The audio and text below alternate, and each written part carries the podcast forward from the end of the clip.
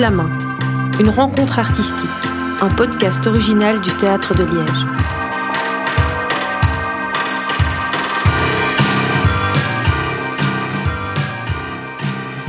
Bonjour à toutes et à tous.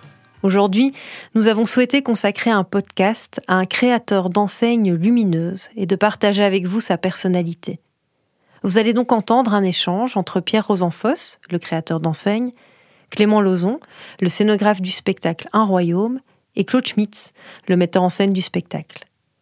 Claude est un artiste metteur en scène et réalisateur et est en compagnonnage au théâtre de Liège. Il a la grande capacité de faire rencontrer et coexister différents mondes, différentes formes, différentes sensibilités dans toutes ses créations. Et dans sa dernière mise en scène, Un royaume, il a souhaité intégrer le néon dans l'espace scénique. J'ai donc commencé par demander à Claude comment il a fait pour aller à la rencontre de Pierre.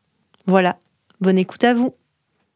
On a juste cherché quelqu'un qui puisse le faire. Et, en fait, on a, on, est passé par plusieurs sociétés. Euh, alors, on, s'est rendu compte après qu'en fait, il n'y avait plus tant d'artisans néolithiques et qu'en fait, ils sous-traitaient euh, via chez Pierre, en fait. Mais en fait, la seule différence qu'on a eue, c'est que c'est la seule personne qu'on a eu. Euh, je vais te dire comment ça s'est passé. C'est très simple. C'est que les autres, on a eu des devis.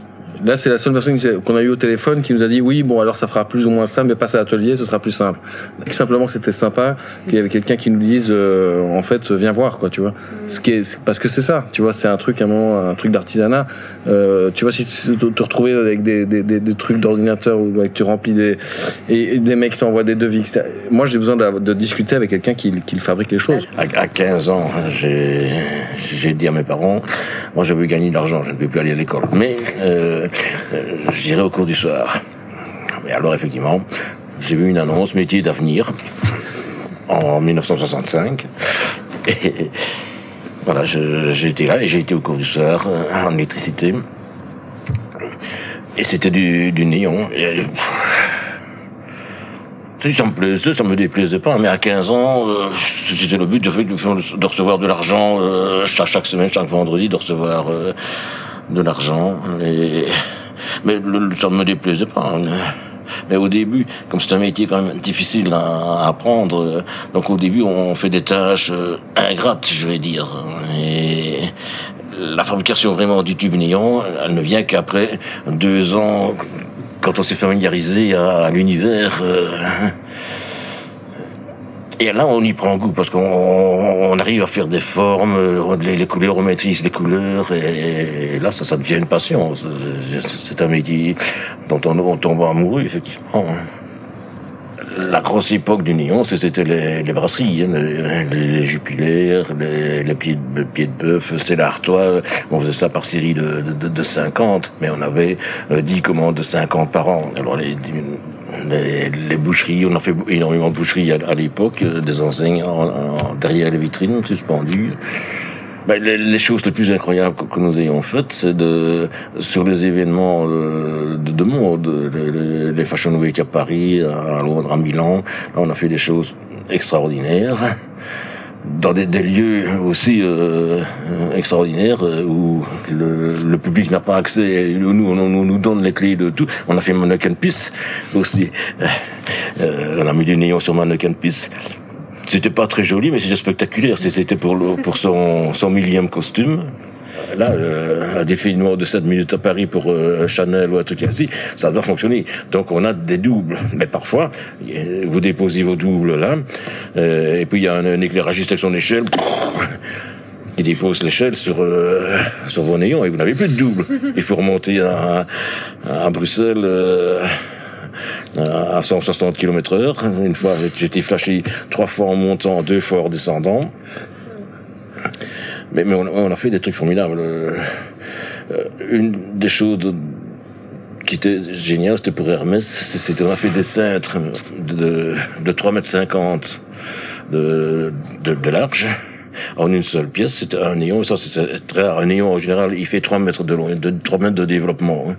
Et là, euh, c'était, euh, on avait 6 mètres 50 à 7 mètres de, développement néon en, un seul élément et qui était suspendu par, par l'anneau du, du, cintre. Donc il fallait que ça, ça, tienne. C'était, on avait mis un peu de silicone à la jointure et on avait une vingtaine de cintres comme ça suspendus au plafond et une centaine de cintres de taille normale. Et c'était un, truc assez exceptionnel. Il y a une première partie du spectacle qui est un film. Et dans le film, il y a des, des, des éléments qui interviennent, une montre religieuse, une petite fille, etc.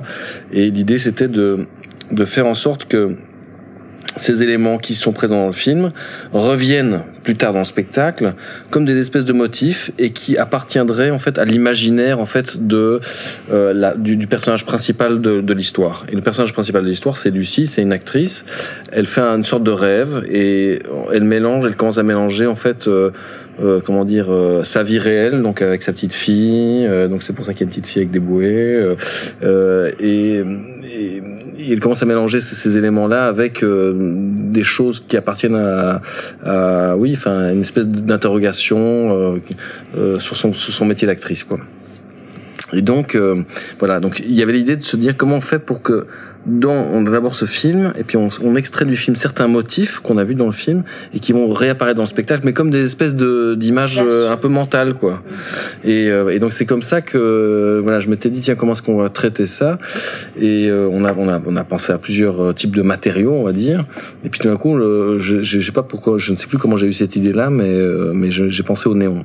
Alors le néon, c'est un peu un truc particulier parce que c'est ce que j'expliquais tantôt à, Pierre au café, mais c'est que moi, quand j'étais en gamin, euh, j'ai vu des néons partout, euh, bien sûr, mais c'était, ça fait juste partie de mon environnement, quoi. Je veux dire, ça n'avait rien d'exceptionnel. Non, c'était des noms de commerce, euh, café, de la place. Voilà, c'est ça. Donc c'est c'est c'est pas du tout, c'est juste quelque chose qui fait partie de ton environnement et tu ne, tu prêtes pas plus attention que ça. Mais mais ces dernières années, c'est vrai que comme le, le, LED est apparu justement euh, et que d'autres types d'enseignes sont apparus, ben c'est cette lumière particulière là, euh, ça, ça, ça, je sais pas, tout d'un coup j'ai commencé à m'y intéresser. Je me suis dit tiens c'est vachement, c'est beau quoi. Et puis j'ai commencé à me renseigner un petit peu. Je me suis rendu compte qu'il y avait tout un, en fait une enfin une histoire en fait du néon. Euh, et que il y a eu des, un âge d'or du néon, qu'il y a eu des, des, des, endroits dans le monde où il y a eu des, des, des vraiment des, des artisans néonistes, je sais pas comment on les appelle, néonistes, c'est ça, ouais. Bah, le néon, ça, a été aussi une nouvelle technologie. Hein. Euh, c'est Georges Claude qui, qui, a qui a réussi à extraire le néon d'une manière euh, industrielle, le gaz néon, et ce gaz, c'est un gaz très lumineux, c'est ce qu'il y avait de, de, plus lumineux à l'époque.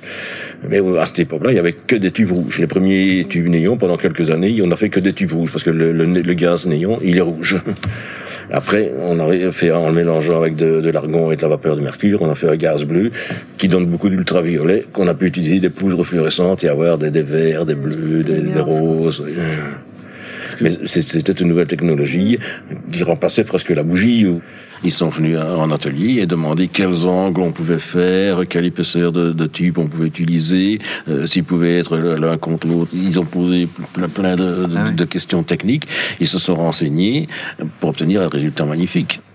Ben, en fait, euh, au départ, on a tout de suite eu l'instinct de se dire tiens, mais on va travailler en LED parce que ça se casse pas, c'est facile. Euh, et en fait, euh, après, on s'est rendu compte que les couleurs étaient relatives, enfin que les possibilités étaient assez restreintes. Euh, le, le LED, c'est un produit industriel à, grosse échelle. Le, néon, c'est un, travail artisanal, une production artisanale. Et on parle beaucoup du LED qui a des avantages, c'est évident. Hein. En éclairage, le LED c'est le top, mais en décor, pas. On s'est dit qu'on allait, voilà, demander à avoir une structure suffisamment rigide pour que ça puisse être transporté. Il y avait, ça faisait partie du cahier des charges. On disait oui, euh, il faut qu'il y ait une structure. Et puis euh, les ateliers de, de décor de Liège, du théâtre de Liège, ont construit des boîtes adaptées aussi au transport. Donc on sait que aussi on n'a pas le droit de casser ces éléments-là. Ça, il y a une forme de fragilité, mais on, ça participe aussi de, de, la beauté de cet objet. Et puis euh, c'était important pour nous d'avoir quelque chose qui soit plus, quelque, euh, euh, oui, une œuvre d'art. Le LED au final nous évoquait quelque chose d'assez insipide, on va dire, euh, contrairement euh, à cet objet-là qui est, quand même quelque chose qui a mis en jeu aussi une entreprise locale. Il y avait quelque chose de la rencontre humaine qui était intéressante. Dès le départ, les contacts qu'on a eus ont été très, chaleureux et très constructifs dans les deux sens. Moi, j'ai appris des choses euh, et on a appris automatiquement aussi. Mais c'est vrai qu'il y a eu une collaboration qu'on n'a pas avec un, boucher qui veut une enseigne. non, ici c'était une expérience très chouette. Nous vous avons proposé un podcast original du Théâtre de Liège. Retrouvez-les sur les plateformes dédiées et sur nos différents réseaux. À très bientôt.